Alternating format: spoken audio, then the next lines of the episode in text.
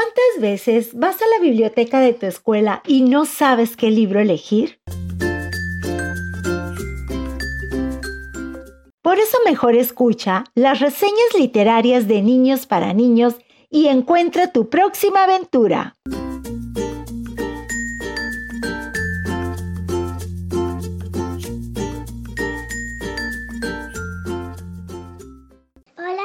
Ivana Beltrán de primero B y ahora les voy a platicar del el cuento Cosquillas para el Corazón, que se trata de 10 cuentos para aprender a ser feliz.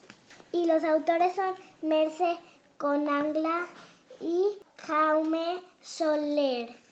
Y me gusta mucho ese cuento porque comúnmente eh, soy muy feliz y se trata de la felicidad, entonces me gusta mucho, por eso mucho me gusta.